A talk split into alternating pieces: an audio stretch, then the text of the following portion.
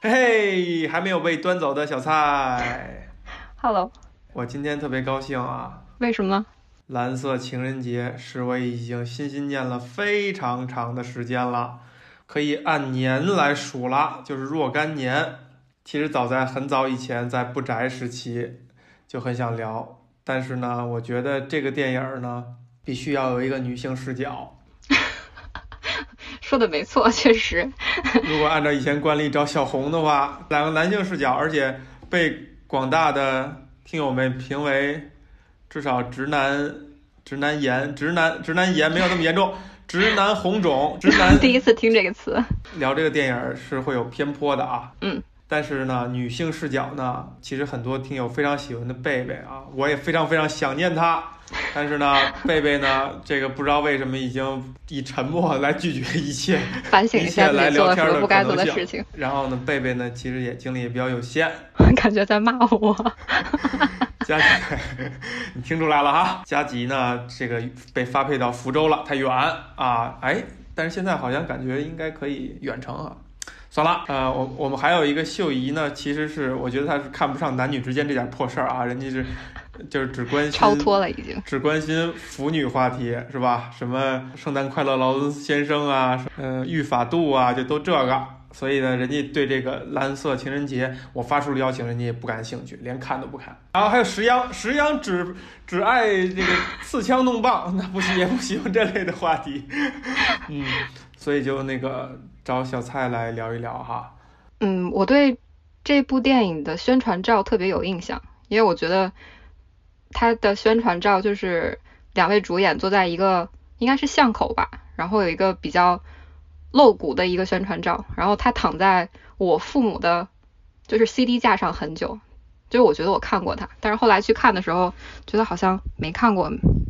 这电影是一个非常独立、非常文艺的电影，我是一个高斯林的粉丝，嗯，呃，其实挺长时间的了，因为关注他也非常非常早了，十多、二十多、二十年前吧。高司令是一个很另类的存在，为什么呢？你不能说他多会表演，用我一个师妹的话说，就是身上有一股劲儿。就那股劲儿啊，是他几乎每个角色里都会带一点儿，但是也不是完全的。他他也不是所有角色都演的。现在有有那种非常陈词滥调的说法，说高司令演谁都都是一个样儿，但我觉得不是的，都有细微的差别。而且他跟很多演戏非常高超的，比如说安东尼·霍普金斯之类的都飙过戏，他一点不示弱，一点不弱，就他一点不会被抢走他的风采。就首先他身上那个魅力很强，很抓眼。他很会善加利用他的这些优势，再有呢，他是一个靠灵气、靠天分表演的人，啊，不能说他非常有强的技巧，但是他很会渲染自己会表演的这一面。嗯，女性观众来说，看高司令就是长得帅啊。然后米歇尔·威廉姆斯呢，我觉得是一个真的，也是一个很特殊的存在，就是他能兼顾美丽与丧，一脸 在这部电影中吗？什么时候他都有这个有这有这个特色，你觉得他有这个特质？就比较苦，对，而且他他是属于一个，我觉得迟早会拿奥斯卡这个影后。我认为他只有一个弱点，就是他的哭戏演的不好，但其他方面几乎他非常能擅长展现他的魅力。但是米歇尔·威廉姆斯在这部里边哈，年轻的贡献了很多东西，奉献了很多。啊，哎，太美好了，美好的维米歇尔·威廉姆斯。然后这两个人一起去演电影本身就是让人会格外关注。然后 我印象很深的是，在关注这个电影的之前的这种预热的时候，就看到了它的预告。这个预告我印象非常深刻，因为它几乎用了完整的预告的片长，毫无剪辑的就表现了。俩人在这个一个服装店门口，嗯嗯，就高司令弹呃尤克里里，嗯，哎，然后唱那 You always hurt the one you love，就唱这个，然后居然没跑米歇尔威廉姆斯在在跳在跳舞，对吧？在蹩脚的在跳一个踢踏舞，几乎是完整的片段，让我觉得非常高级。无论是预告片这样做，就他不剪一些片花，不是碎片，还是说。这一段会出现在一部电影里，也是以这样的长度、以这样的篇幅，我都会觉得很高级，所以会对这个电影会很期待以及高看一眼。直到这个电影真正的上映，当时的第一印象，那可能是一一零年、一一年左右吧。当时的印象就是有点儿莫名其妙。为什么呢？那个时候觉得可能不太能理解他，我忘了，对对他印象就没有那么深，就觉得好像多多少少有那么一点失望就。片花更好看。呃，就是没有想象的那么那么好。OK，但是这部电影它的很多情愫，它的很多氛围或者传递的那感觉，钻到了你的脑子当中，它就它就留在那儿了，然后它就会让你总是有点魂牵梦萦的去想着它，去琢磨它。几年以后，我再次看的时候，我才觉得这个电影真的是堪称伟大，非常喜欢。是觉得自己经历过一些事情以后，不好说，单纯的只是岁月过去了吗？这个有的时候是讲缘分的。看一个东西，就是你可能在看那个第一遍的时候，你的心境也好，你的状态也好，可能不是很好，你看的也没有那么专注，没有那么专心，或者你在盯着一些细碎的东西看。但是第二次的时候，就是碰对了这个机缘，你就会非常喜欢，而且是觉得这个东西它没有把所有事情讲得非常明白，他是值得呃聊，值得去讨论的。嗯嗯，你可以把这看作是导演花了很长时间，就是呃通俗说法是十二年去准备，包括呃很早定下米歇尔·威廉姆斯，然后隔了两年以后定下瑞恩·高斯林，但是真正到拍又隔了好几年，然后他的剧本儿其实呃打磨了很久，写了六十多遍，重写了六十多遍。在拍的过程当中，还是他跟两位主演说：“我可以推翻我的很多东西，就是你们按照我们一起约定的一些方法去即兴、去表演、去创作。其实可以看作这个作品是这三个人的一个集体创作。故事应该就是说讲了一段爱情的开始和终结。呃，电影其实是采用了两个时间段交叉叙事的方式。故事的一开始是也是两个人结婚很多年以后，大概呃有一个女儿，名字叫 Frankie，铺陈出了一副感觉两个人就是不太开心的婚姻生活。高司令一出场，刚才我也说了，就是整个人形态非常的松垮，感觉就是烟酒不离手，还有点脱发，而且戴着一副就是只有在日本色情男演员 经常会佩戴的变色眼镜，非常典型的中年油腻的男子形象。嗯，然后在其中他饰演的是一名油漆工，妻子 Cindy 是一名护士。然后电影的一开始是某一天早晨。司令饰演的这个男角色迪恩醒来以后，发现家中的狗丢失不见了。辛迪在去上班的路上以后，发现狗死在了路上，啊、很难过。两个人之间沟通的方式会让你觉得非常的冷漠，并没有就是夫妻间因为狗狗失去以后会有一些温存或者说互相体贴的感觉。然后当时呃，迪恩的解决方式是。想要去转换一下心情，我们一起去一下爱情旅馆，来重温一下。当时森蒂就是以工作为由拒绝了，但是迪恩根本不听啊。两个人把女儿送到外公家以后，就是一起去了汽车旅馆。把女儿送到外公家，是因为他们要埋葬那只狗，他不想这件事让女儿知道，这有这样一个先后顺序。他所以把女儿送到外公家，然后回来以后再埋葬这只狗，然后高司令。突然间觉得，哎，我们要不要一块儿去个情人旅馆，重温一下旧梦？他们在去情人旅馆的路上，准备去一个超市采购一些酒的时候，在过程当中碰到了辛迪的一个老情人吧。当时辛迪回到车上以后，因为遇到没有马上跟迪恩说遇到这个前情人的事情，有两个人又发生了一个争吵啊。然后时间又切回到两人相遇之前。这个时候辛迪还在读大学的医学预科，呃，这时候他那个在买酒的超市遇到的前情人出现了，也就是他的前男友。然后当时迪恩是一名刚从乡下进城务工的单纯男青年，对爱情抱有一个非常不切实际的幻想。这就是为什么我说找一个女性视角来聊。所同样一部电影啊。讲述的过程，讲述的语言确实用的不一样，确实用的不一样。好，他当时说，男人遇到爱的时候呢，会倾注一切，一眼定终生。他觉得自己一定会，呃，一眼就是选中自己喜欢的那个人，然后并且跟他携手走下去。但他认为女生在选择爱情的过程中会挑挑拣拣，然后最终选择一个最佳适合的丈夫形象。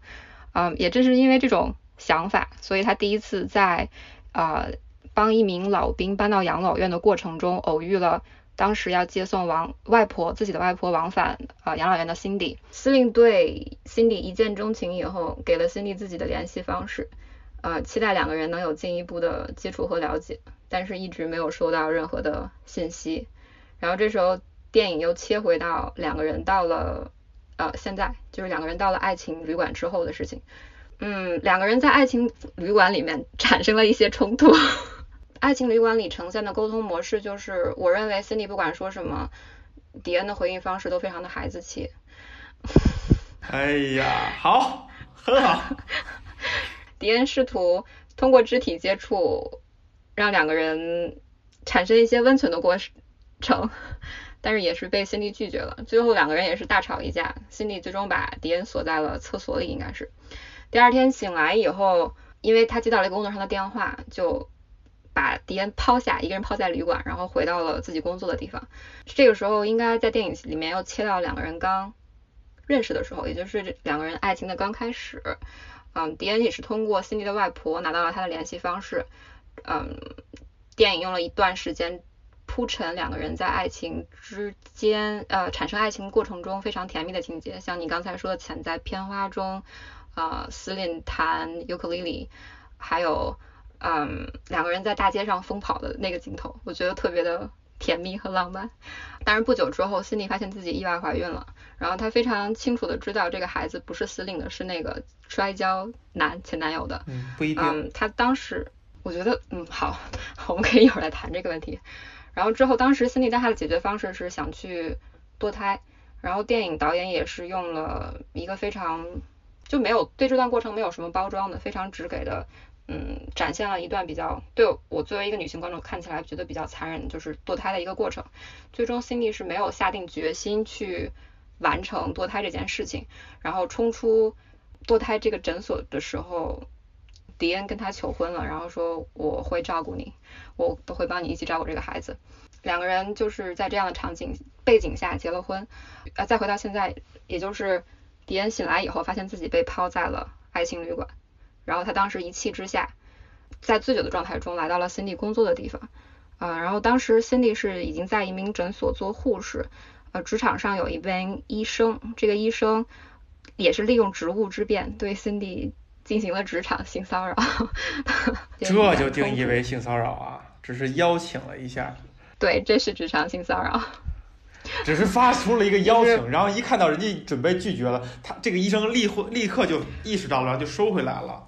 可是从接受方的角度来说，觉得本来是自己的工作能力被认可，但结果不是。对，这个就是对俩人要人格非常大的侮辱。首先，我没有站这个医生啊，我没有，我没有认为他的行为是可以 可以值得赞许的。但是如果把它定义为性骚扰，我觉得有失偏颇，这个世界就变得非常不性感了。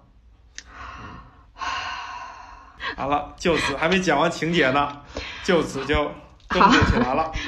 当下医生被司令打了以后非常生气，呃，让两个人滚出医院，同时也解雇了辛迪。然后辛迪当时在停车场就大发雷霆说我要离婚。然后两个人驱车回到了辛迪父亲的家中的厨房，也是电影的末端。然后两个人再在进行，嗯，司令就是企图进一步挽留，但是当时可以看出辛迪就是已经对这份感情完全非常决绝，非常决绝。然后电影。在后期可以说是两条时间线交叉的频率变大变高了，然后又切到刚开始的时候，然后司令应该是整篇影片的高光时刻，穿了一一身天蓝色的西服，然后 女性观众 也有要关注的地方，然后两个人在教堂啊许下诺言，说要结婚，然后当时呃在厨房中，司令也是说向我许下了诺言，你现在怎么可以就这样子离开？嗯，但最终演片演影片的结束是两个人分开背道而驰，然后影片的结尾是烟花，然后呈现两个人之前在一起相爱的场景。一个女性视角讲这个故事，确确实就跟一部新电影一样。呃，这个情节哈，其实说回来，为什么刚才我说了一句话，就是这个三个人共同去创作呢？而且这个作品是一个动态，它非常有自己生命的一个作品。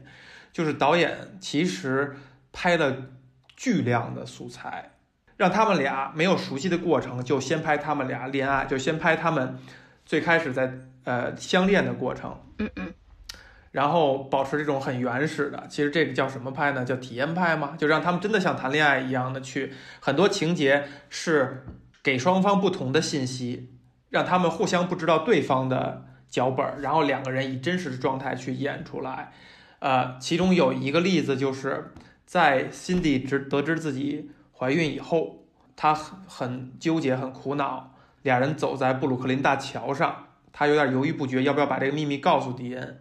迪恩就一直在追问，辛迪就一直不说。然后这个高老板就直接攀攀上那个桥的围栏，要往海里跳，说：“你说不说？你不说，我过去了。”然后就一步一步操作，辛迪就一直在阻止。然后最后，最后逼的逼不得已，说：“呃，我怀孕了。”然后高司令才翻过来。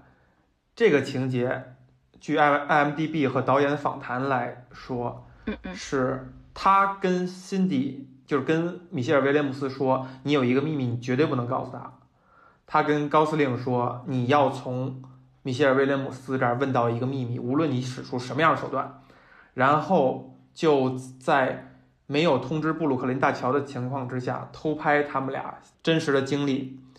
高司令贼起飞智，就使了这样一个以生命要挟的方式。就是当时高司令采访他，他说他脑子里就想的是。米歇尔要把我杀了，他要把我杀了，他这样能把我逼死。就他也很害怕，因为他是没有保护措施的情况下翻上那个围栏，最终拍到了这个，我认为是电影当中一个神来之笔，就是非常非常精彩。导演拍了前期大量的素材以后，我猜测他是被这两个这么美好的演员给深深的折服了，他甚至产生了一个决定，是我不拍后一半了。我就把前边的相爱的过程剪成一部电影，我叫 Valentine，我不叫我不叫蓝色情人节了，就讲述了两个年轻人如何坠入爱河的过程，最终也没有做，因为其实整个这个电影的布局是他构思了很久很久的了，是他一个非常个人的、非常作者向的一个表达，他可能灵感来自于自己的生活，来自于他的父母，他是有很强烈表达的，在这前提之下，他都动了心思，放弃后后一半。某种程度上也能解释，就是爱情的一种非常伟大美好的地方哈。嗯嗯。甚至他还有一个方案，其实就像这个理查德·林克莱德那样，他想等这个两个演员自然的过六年以后，再拍他们婚后生活的片段。然后据说是被制片人极力的给阻止了，因为钱因为觉得这个战线拉拉太长。对。这个也侧面告诉我们，像理查德·林克莱德这样任性的拍电影，是需要是需要他自己做制片人，或者说一个非常支持他的制片人的啊。就这些都是场外一信息，非常非常有意思。就最后他形成的这个作品呢，反正至少在我看来是没有遗憾的。男女视角看这个东西真的完全不一样。所以哪个视角让你觉得特别的不一样？你在讲述过程当中已经给人家迪恩下了很多。什么孩子气的如何如何，什么看似怎样的如何如何，所以说从你的角度，一副油腻的如何如何。哦，难道就是你看到司令前后对比的时候，明显就是要塑造婚后的形象？我是非常客观的来讲这件事情。我看到的一个说法是因为电影。两个人表演上会比较注重，所以说会看的过程中应该看两遍。第一步观察一方的表演，另第一遍的时候观察另一方的表演。我其实后来有想，我确实在看的时候比较，就是更能跟 Cindy 的一些经历产生共鸣，所以其实我所以没有特别的去从男性的角度去看司令的一些事情。我承认这个确实是不是？你看，也许有偏颇。是我呢看这个电影的代入呢。是那个住进老年公寓的 Walter，我觉得，我觉得大概率那就大概率那就是我的晚年，对不对？被一个小伙子照顾了一下，哇，那份感激之情。Water 有一段非常美好的爱情故事。其实呢，就刚才其实没提到，就是说导导演既然拍了大量的素材，而且最后呢是看到，似乎印象里看到有一个说法，这个片子最后是被臭名昭著的呃韦恩斯坦对发行。他在看到这个第一版的时候，就跟他当初看到昆汀的江歌一样，说这什么 什么他妈玩意儿，重新剪，以他的方式去剪辑了这个电影。所以最后的版本是谁的剪辑版本？我觉得最后的电最后的版本可能真的是韦恩斯坦插手的版本。这个不得不承认，韦恩斯坦是一个电影的理解还是很强的一个人。人不行。当然，当然。当然，你永远不会知道，如果导演按照他的意图去剪的话，表达是不是更充分？因为他拍不光准备了一座冰山，他可能把这座冰山全拍出来了，但是最后只剪成了一个小角。比如说，就你刚才说的，有的人会解读成 Cindy 的摔跤手的那个前男友，其实就只是一个 physical 的关系，不是男朋友，对吧？就在那个医生在询问他，是他众多的。只有身体关系的朋友当中的一个代表。其实，我觉得 Cindy 在整个过程中所经历的，并不比迪恩所要展示出来的痛苦要少。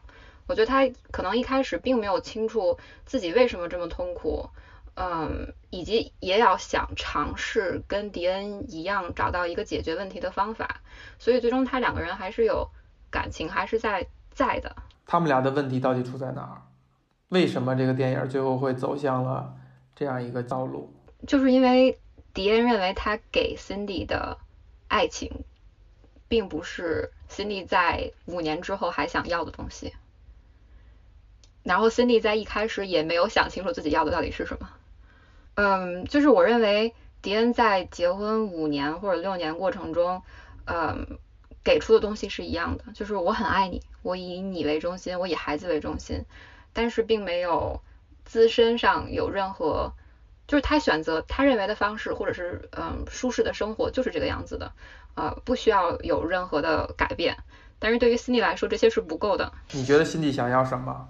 首先，他对自己工作，我觉得应该是不是特别的满意，就是工作上想要追求更大的成果或者进步。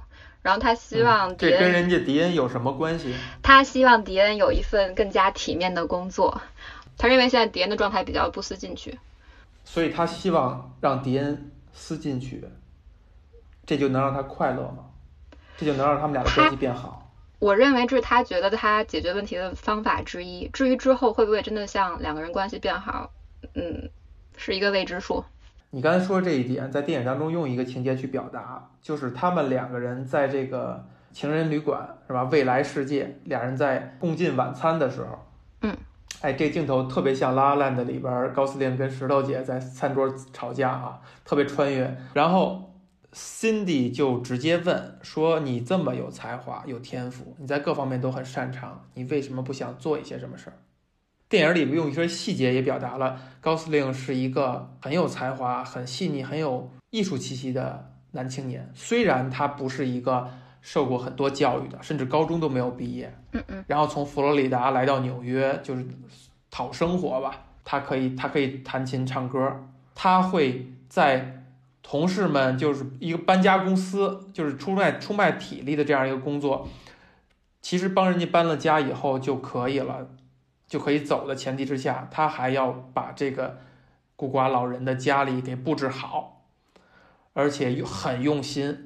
最后还要拉着孤寡老人的手说：“呃，如果你不喜欢，你完全都可以都摘掉啊！但是我觉得这些东西是你所骄傲的，比如说你曾经参军的经历，你的军服非常帅，还有你的这个跟恋人的那个照片儿，他就会额外做这些事儿，非常细腻。电影用了一些篇幅去展现高司令对于他们俩共同的这个，就就他们俩这个养的这个小女孩啊，虽然不是他亲生的，但是非常用心。”去想办法让这个小姑娘可以吃麦片儿，就做那种很无聊的游戏，在桌子上舔，很耐心，很有情趣，很愿意在这个小姑娘身上花时间。而相反，Cindy 连给自己闺女穿个衣服都要计时，都要着急忙慌的，压力很大。我这个地方，我我看起来的，我觉得是，嗯，因为你在育儿的过程中，父母总有一个人会扮演一个比较和女儿儿子亲近的角色，也就是用中我们中文就是说红白脸嘛。然后我认为迪恩这个角色，他整个在教育的过程中，你觉得他们俩商量好的吗？不是啊，所以说我认为。迪恩把辛迪逼到了必须要全程唱黑脸的角色，所以说在育儿这件事情，他对哇，让我大开眼界呀！哇，哎呀，真没人没有活路了，没不是没有当爹的活路了。我不是，我是真的这么想的。我认为一个两个人，如果就是单纯认真去思考教育小朋友这件事情上，两个人都应该有比较严格的时刻。我认为他帮助女儿也并不是 在限时倒计时。是一种非常有效的沟，就是和女儿沟通的方式，不应该好人总让敌人来当。太棒了，太棒了，搁置争议，搁置争议。你说很好，很好，就是不一样的视角，非常棒，小蔡非常棒。你看完以后，你会不会觉得迪恩是一个有才华的人？你会不会认为他在辜负他的才华？辛迪说：“为什么你这么有才华，你却做一工作，从早上开始就喝杯酒？”就有工作就去，没工作就很闲散，而且干的是体力活你为什么不靠出卖你的才华？迪恩说：“因为我就是要找一个这样的工作，很悠闲的喝一杯啤酒，然后刷刷房子，干完了很早就下班回来，与我的老婆孩子共处更长的时间，这就是我的目的。”我认为迪恩在这段爱情中。逐渐失去了他有意思的部分。我觉得两个人应该都是处于一种相对于比较独立的状态下。难道他当初能够博得这个姑娘的欢心，以及建立这个家庭，不是因为他可以在恋爱过程当中时刻的创造一些新奇的东西，以及最后承诺我来照顾这个没有爸爸的孩子和你？这恰恰这两点，恰恰是辛迪接受这份爱以及决定跟他结婚的这两点。我认为辛迪在同意这份婚姻的时候，其实没有完全的了解到自己需要是什么，他没有想到自己是一个非常……所以错在谁？司令也不对啊，两个人的沟通方式有问题。我们我们我们还把那个问题说完哈。嗯。就是在他们俩对于才华这个争论那个点，嗯嗯，是我觉得这个片子又一个非常高级的点。就是我去年还是前年的时候，好像发过一个微博还是怎么样，因为什么语境说过这样一句话，就是如果一个人可以靠出卖体力而过得体面的话，那谁舍得卖才华？你觉得他过得很体面吗？对，我觉得他过得很体面，就是我的才华。完完全全我不拿来换钱，就是供我跟我喜欢的人享用的，我完全享受其中，我不在意这个财。我们中国有句古古话叫“学好文武艺，货卖帝王家”，帝王不买，卖与十家；十家不买，卖与地下。就它是一种，还是一种卖艺的一种思路哈。但我认为，就是你的所谓的才华，你的所谓的学好的文武艺，最高效的或者最应该的。就是取悦你自己，以及取悦你在乎的人，在这点上，迪恩在这方面早就已经想得很透彻了。你你也许认为迪恩他是用自己觉得对方能够享受的方式、喜欢的方式在提供一些东西，但是这些并不是心里想要的，或者至少是在这个阶段的心里不想要的东西。有一个镜头是他醒来以呃，迪恩醒来以后非常休闲的躺在沙发上。吃早饭，一边开车一边喝酒，然后到时候镜切呃镜头切过去是 Cindy 一边开车一边吃 sandwich，所以在我的理解就是他工作非常的忙碌，作为一个护士压力很大，他要往返乡镇和他工作的地方，每天都要开很久，他没有时间陪自己的女儿，他可能也需要一些这样的时间，也许迪恩有一份更好的工作，能够 share 能够分享一部分责任的话，也许 Cindy 会更加开心一些。哎，你看啊。是不是所有医生护士的工作都会忙碌成这个程度？嗯，大概率是的，对吗？嗯嗯。如果按片子刚开始讲的成为医生是他的一个理想，或者是他的一个梦想的话，别人帮不上什么忙。我再怎么分担你，我是亿万富翁，你如果想当医生，你仍然是这种忙碌的程度，你仍然是只有时间在车上吃一个三明治。可是他现在没有达到他想要做到的程度啊，他现在只是一个护士。因为谁呢？因为谁呢？嗯，别人能怎样帮忙呢？我并没有说 Cindy 这个角色多么的完美，但是你认为他在那个，我们其实就在分析这个问题。但是你认为他每时每刻都可以做一个理性的决定？我觉得是，我没有这样认为，我是觉得这样去苛责迪恩这个角色其实是不公平的。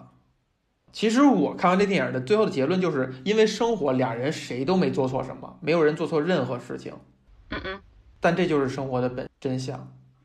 所有的夫妻最后都是这样一个结果，就是可能谁也没做错任何事情，你无法去苛责他。就至少迪恩几乎是没有被苛责的地方，因为我的浪漫手段和我对你和不是我孩子这个女儿的负责而赢下了你。我多年来未曾改变，为什么现在不行了？那你想要什么？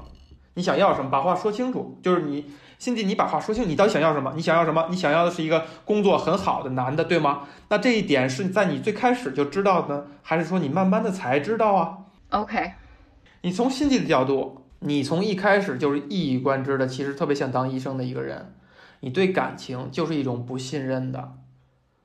没有那么坚定的，这些给出的给出的一些证据，就是生理上的朋友多一些，就是他其实没有想想要一个很很严肃的一个关系。我觉得他也是在不停的寻找爱情的一个人，因为有一段对话是他问他自己的外婆说：“嗯，爱情是什么样子的？你怎么知道你自己是处在爱情中？”然后姥姥当时说：“我认为我的一生中从来都没有陷入爱情过。”姥姥想得很清楚，爱情不是那么的常见，所以我认为司令和辛迪在一开始虽然很美好，是激情，但是可能没有到爱情的程度。所以在六年后，两个人所要达到的共识是需要去维持一份关系。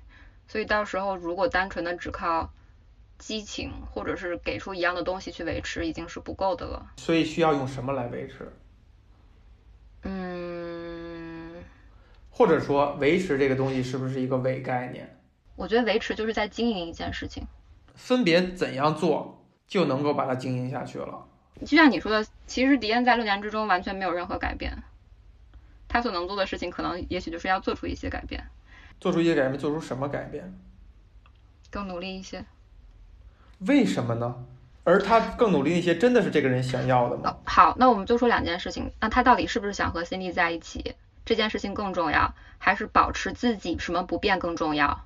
是更重要。但你觉得，你觉得如果他更努力一些，就能够完成这件事儿吗？如果你要这么觉得的话，对，就是 Cindy 他的注意力根本就没在敌人身上。他就是想要知道自己要什么。如果 Cindy，如果迪恩就是不停的改变的话，可以去匹配。心底心中的那个幻想，你自己不觉得自己说的这话很愚蠢吗？我认为 Cindy 也有一些可以做得更好的地方，但是我我承认，就是有一些事情可能到最后无法维持，就是最好的方式可能就是像他们这样分分开。对，第一，这就是常态，他们迟早有一天会像众多的他们的父母也好，或者其他的那种争争吵吵的家庭也好。会习惯于如此，接受如此，并且一直过下去，因为这就是亲密关系或者俩人一起生活的真相。嗯，它就是应该被接受的事情。就大家要接受我们的目标不同，接受你你喜欢的跟我喜欢的东西可能是不同的，接受我应该独立的完成我的目标或者说我的梦想。而我们之所以决定一起生活了。是因为一些已经发生的原因，比如说我们曾经有爱情，我们因为那个爱情一激动，我们就决定在一起了。我们就因为这样一个暗示，我们就决定在一起了。好，那我们如果是一个固执的想跟自己较劲的人，我们就我们就坚持这个决定。第二，我们毕竟共同抚养了一个孩子，它是我们的维系，它也是一个借口，可以让我们一起一起坚坚持下去。这就是这个事情的真相。这个电影看完以后，你会更理解爱情是什么，更理解亲密关系是什么，更理解家庭是什么。它就是一个可能抽丝剥茧以后看非常丑陋的，可能非常不完美的，可能冲突不断的，可能很耗费精力的，但是它非常的让人出有痛感，是鲜活的，而不是死气沉沉的。两个人在一开始电影一开始的时候表现的是一个家庭生活的一个死气沉沉，互相之间很冷漠，你说的话很冷漠。是，但是在电影过程当中，这几次冲突反而不是死气沉沉，它是有活力的。但是也很残酷。对，但这就是生活的真相，这就是世界的真相。世界就是残酷的，就不是一片美好，一片和谐，对不对？我还是怀着一点小小的希望，有一小小部分的人还是可以把这段关系经营的很好。你见过吗？我的父母，嗯，我承认这部电影最终两个人分开的结局，我当时想刚才说，你一直想问我迪恩要怎么编去迎合 Cindy，或者 Cindy 要怎么编去维持这个关系，我同意两个人分开是正常是最好合最合理的结局。我没觉得是最合理的结局啊。就有些人可能会觉得一部爱情电影最终两个主角一定要在一起，没有人这么觉得啊。咱不讨论那些 那个水平不高的人，好不好？好的爱情电影最后都没有在一起，《罗马假日》没有在一起，《拉拉烂的》没有在一起。最后，好的爱情电影没有在一起的，在一起的都是鸡毛蒜皮，都是柴米油盐。就是王子与公主幸福的生活在一起，这后边的故事就不要讲了，因为讲全是这个。但是所以说，其实，在追求爱情和在去追求天长地久或者很婚姻很完整这件事情，根本就是在追求两件不同的事情。他们两个人只要想明白了，你为什么说了一件煤球是黑的这样一句一句话？它是一个非常非常已经被大家。同意的一句话，就是爱情跟婚姻是两件事儿，爱情永远天长地久，所以他就是要证明爱情死了以后就无法激活，爱情没法死，就它永远在那儿，停留在你的记忆里，你在那时那刻对这个人有过那样一种那么激动、那么幸福、那么温暖、那么无敌的一种情感，那个情绪永远在那个记忆深处，它永远是在你难受困难的时候能拿出来激励你、温暖你。你认为高司令说到爱情的那一段，就是男生会一见钟情，女生会挑挑拣拣，这个观点是怎么想的？我以前听过一个跟这类似的一个比喻，寻找另一半儿哈。我觉得这个寻找另一半儿真的是奔着婚姻去的，就奔着一个长久生活的关系去的，跟爱情没关系。男女在寻找另一半儿的时候的区别在于，它就好像一个百货商店，女生走到一层发现，哎。这件衣服还可以，那我再去二层看看吧。二层果然有一件，哎，这件衣服可能更好看了。哎呀，已经挺好了，要不然再去三层看看，就去三层。然后三层发现，哎，果然又有一件可能更好看一些。哎呀，已经挺好的了，那要不然再去四层看看。一直走走走走，走到六层，走到七层，再往上一层是天台，什么都没有。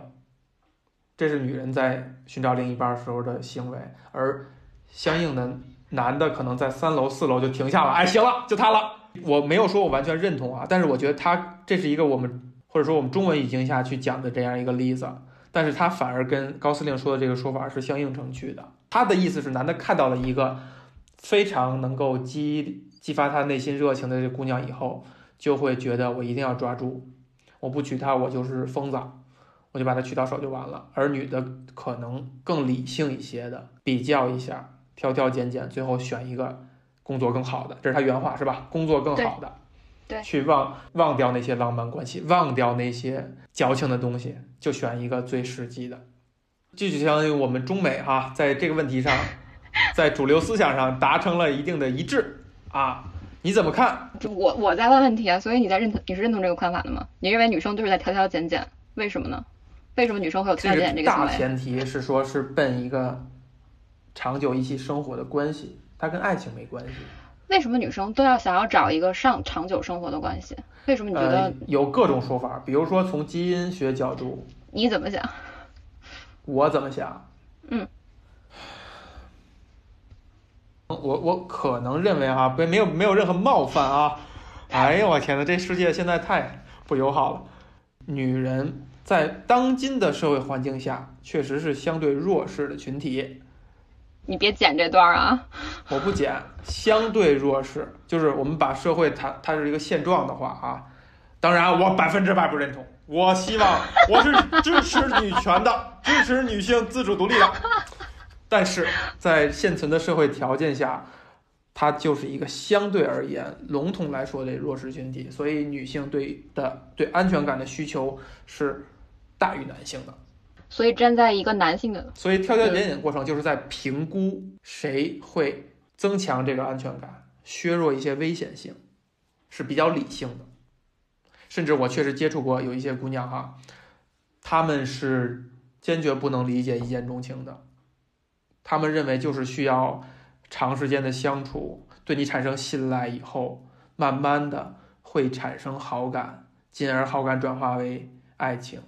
不止一个姑娘是这样很明确的阐述的，而作我作为一个个体男性个体来讲，我是觉得所有爱情都始于一见钟情，所有需要有冲动，对，需要有那个说不清道不明的奇妙的那个东西在。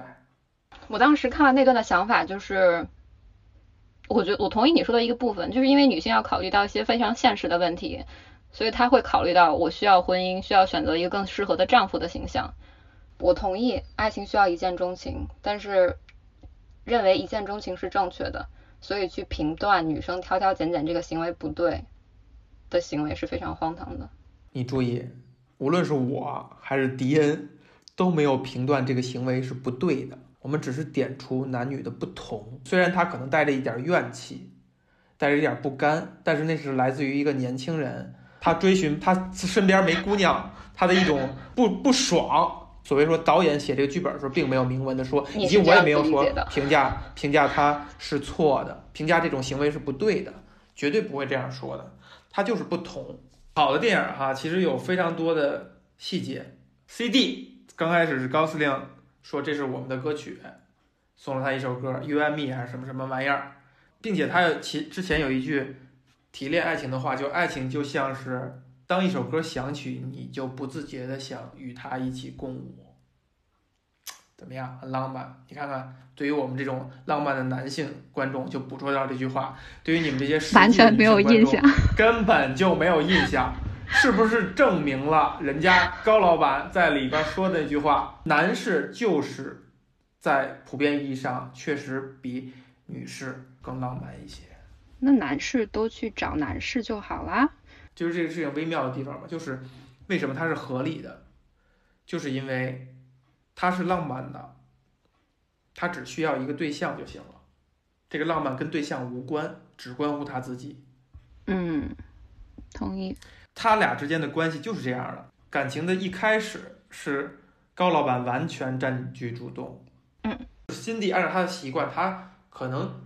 这些所有的人都是他过眼云烟的小伙当中的一一名，但是这个人更执着，可能有一些小才华是吸引他的，让他多看两眼，并且因为他生活当中一个大的变故，机缘巧合的决定接受他。我看着你是因为你很美丽，你看着我是因为我看着你。我认为当时如果辛迪没有怀孕的话，司令就会成为第二十一个小伙。两个人分别的家庭，Cindy 的家庭是一个什么样的家庭呢？病态的家庭。他们的家庭关系就是父父亲非常的暴力，会因为一些莫名其妙的原因发脾气。他会因为母亲做的饭不合自己的胃口就掀桌子大发雷霆，但是母亲在这段过程中保持沉默，逆来顺受。哎，你看你的形容真的确实证明了你是来自一个幸福的家庭。那个食物真的合不合这个父亲的心意？未可知，他就是找个借口想大发雷霆，从餐餐桌上走。他是演给这个老太太看的。这是怎么看出来的？这个老太太大概率是是他的姥姥，在年老的时候只能生活在他的家里。他的父亲对此是非常不满的。老丈人已经死了，丈母娘是在女儿家养着，姑爷一定是不会有好脾气的。你儿子干嘛去了？为什么放我这儿养？对你来讲是一个全新的领域，也也不是，就是这么直接说出来还挺残酷的。他是隐藏着这些信息。这就是为什么这个老太太在有她妈妈和她爸爸的有这个家前提之下，还能要往返敬老院，就是她长期以来必须要自己去生活。相反，你比如说高司令家里边，他提到父母的时候，他多多少少有那么一点点的 难为情，但是他很自豪的是说，他爸爸是一个很好的什么音乐家。什么叫音乐家？你有作品，你去从事这个职业才叫音乐家。但其实并不是的，他是一个什么门卫，对吧？他爸爸是一个门卫，也就是说，他爸爸也是一个业余时间就沉浸在自己的这些小才华里边，其实生活无所谓的。为此，就他两两两人是相当于是离婚的，对吧？对。从高司令的言谈当中表现出来，就算他爸爸现在不是一个让他。很愿意提及的，比如是个门卫这种，他说的时候是很小心的，他也很敏感的，但是他非常的敬佩和尊敬他的父亲，所以大概率这就是他的 role model，就他一切行为的方式都是这样来的。而 Cindy 他的所思所想，他的考虑问题的就是家庭应该怎么样，关系应该怎样协调，就来源于那样一个家庭。所以这两个人可以说，他们成长的环境决定了他们对于家庭。对于关系的认知，可能是有出入的。所以你要说，在成为一段关系成功的一个必然要素，是需要家庭背景相似。对，这就是我们中国人所谓的门当户对。要维持一份关系，确实。这四个字，这四个字真的是涵盖了很多信息。它不是一个字面意义上的，或者我们应该去批驳的，我们应该去反对的糟粕。它涵盖了非常多细微的敏感的关系和，就是你刚才所谓的，就这么赤裸裸的这么直接的说出来了，因为它就存在，就是什么样阶级的家庭对于关系的处理就是不一样的，的认识就是不一样的。这也就为什么有一个说法是说，如果你决定跟这个男的或者女的结婚，你一定要到他们家去看看，比如男的就要看看他爸爸什么样，女的就要看看他妈妈什么样，因为大概率他将来就是这个样子。这个东西不是理性的影响，而是潜移默化的，在潜意识里慢慢的影响他。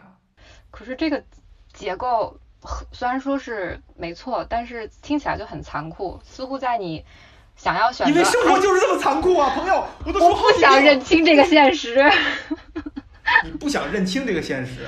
我不想接受这个现实。我认为它有改变的余地，破除婚姻制度，解放女性，就是因为有家庭和。觉得婚姻很重要这个框载，所以限制了一部分人和一部分人单纯从追求爱情的角度上，哎，来进行沟通，所以这件事情就很残酷啊，听起来很残忍啊。我也认为，我认为就是那句话哈，以结婚为目的的谈恋爱都是耍流氓。这个我们敬爱的毛毛泽东主席说的是，不以结婚为目的的。谈恋爱搞对象是耍流氓，对吧？但我觉得应该是以结婚为目的的恋爱就是耍流氓。我跟你要恋爱，结婚是另外一件事儿。男生说这些不会被社会所评判，但是女生如果从这个角度讲就很难。你错了，男生说这些才会被社会所评判，女生说这些就会说啊真女权啊女性为。真的不是。那女生从小就会被塑造出你要成为某些人的女儿，你要成为某些人的妻子，最终你要成为一个母亲。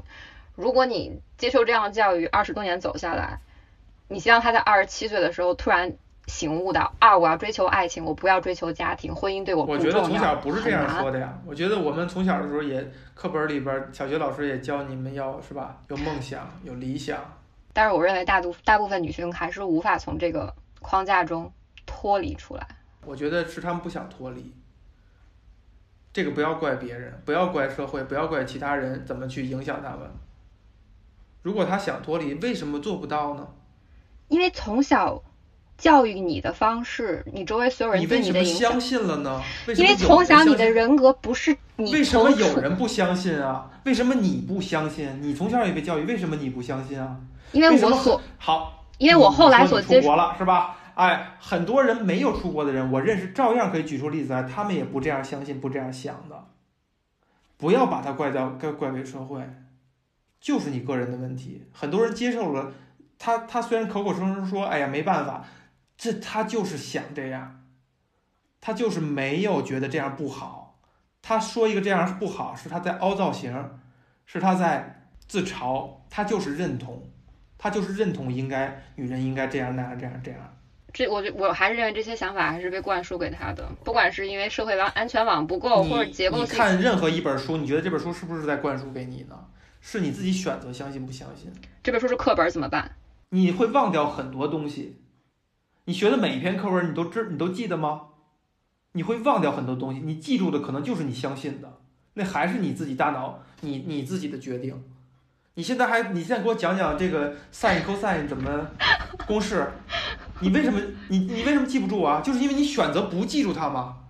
就是我觉得这些是一些是一些更加开放或者自由的思想，我没有办法站在一个我，但是我没有办法站在一个这个角度去评判那些还没有这样去想的人是错的，或者说我认为他允许你评判他们了？谁允许你评判他们了？也许他们很开心。你为什么还要你你是神奇女侠吗？你要解放全人类吗？可以解放更多的女性吧。只是解想解放更多的女性，他们愿意解放吗？他们愿意被解放吗？而且不是没有拒，不是像不是拒绝这种可能性，你可以他自己选择的，没有人拿枪逼着他，那做不到的人有做不到的人的原因，可能素质是相关的一个原因，也有可能有其他的，就你对这东西没有那么感兴趣，你就不是一个好奇的人，你就不是一个想学习的人，想获取新知的人，那没有办法，那摆在你面前，你看网课这个东西。有了多少年了？有多少人在网络环境更好、带宽更宽以后，大家就直接爱奇艺就完了，就直接看综艺，也不会有大量的人去上网课。摆在你面前了，你想学什么，什么哈佛、耶鲁什么的，都可以上去去看。有中文字幕组，有更多人去看吗？可能多的非常有限。大部分的人还是直接打开视频网站去看综艺，对吗？是，对吧？我没有拦着你吧？我没有拦着你吧？我给你提供这个资源吧？那么看的人还是那个，他无论如何，他就算没有这些网课，他会去泡图书馆，他会去大学里蹭课的那些人，他会去想办法翻墙的那些人。奇怪的，竟然要被说服了。你对于一见钟情这个事情怎么看？我觉得就是爱情这种事情，就本身就是不讲道理的嘛。两个人在一起的时候，肯定吸引力是第一法则，但是一见钟情很容易就是理解成单从靠外表吸引。是想这么说吧，外表有什么错吗？对吧？你自己说完，你肯定就会觉得站不住脚了，对吧？外表能表达很多东西，就这个人他把自己打理的好不好，他精神状态好不好，他的眼神是怎样的，透彻不透彻，他的气质如何，这些信息会囫囵的反映出来非常大量的信息，他可能在你脑海里很难形成一一映射，但是他就会给人一种感觉。就是我们大脑不是那么线性的，它会自己，它会强大到在你不知觉的情况之下做出很多决定。就是总有一些人，他没有办法，他可能就是常规意义上的不是好看的那些人，不会在外表上，或者说他没有时间去打理自己的外表。如果你单纯就是从一见钟情需要，没有时间去打理，忙成什么样没有时间打理啊？或者说他所追求的东西不是非常，要怎么解释？那我觉得这个人是有问题的。有些人总是觉得自己从小到到大的过程中，会觉得自己非常的不主流，就是跟所谓主流的美的形象不一样。我无法就是举出一个特别具象一些，是说什么小眼睛还是什么什么？你当你举具象的时候，你就发现这东西站不住脚。比如说有一些女孩子，她在成长的过程中，发现自己不喜欢留长发，哎，喜欢穿短裤。他会在一些过程中觉得自己为什么不符合大家都所追捧那些形象的样子，自信就会降低，会影响他的一些行为，变得不自信，在交流的过程中无法正常的表达自己，会变得越来越内向，怀疑自己，不愿意去接触其他人。那他的时间用来干嘛呢？我现在举了一个非常具体的例子，不自信，好，不愿意跟别人交往，他的时间必然用来去干其他事情，对吗？他干的那件事情将会成为他的魅力所在。可是他干的事情如果无法通过一见钟情这件事情表达出来呢？表现出来呢？就是他为什么所干的那件事情没有办法被一眼看到？如果他是一本写书的人，一个写书的人，他要把那他如果在死之前都没有人看上他的小说呢？运气不好吗？我们在谈的是什么呢？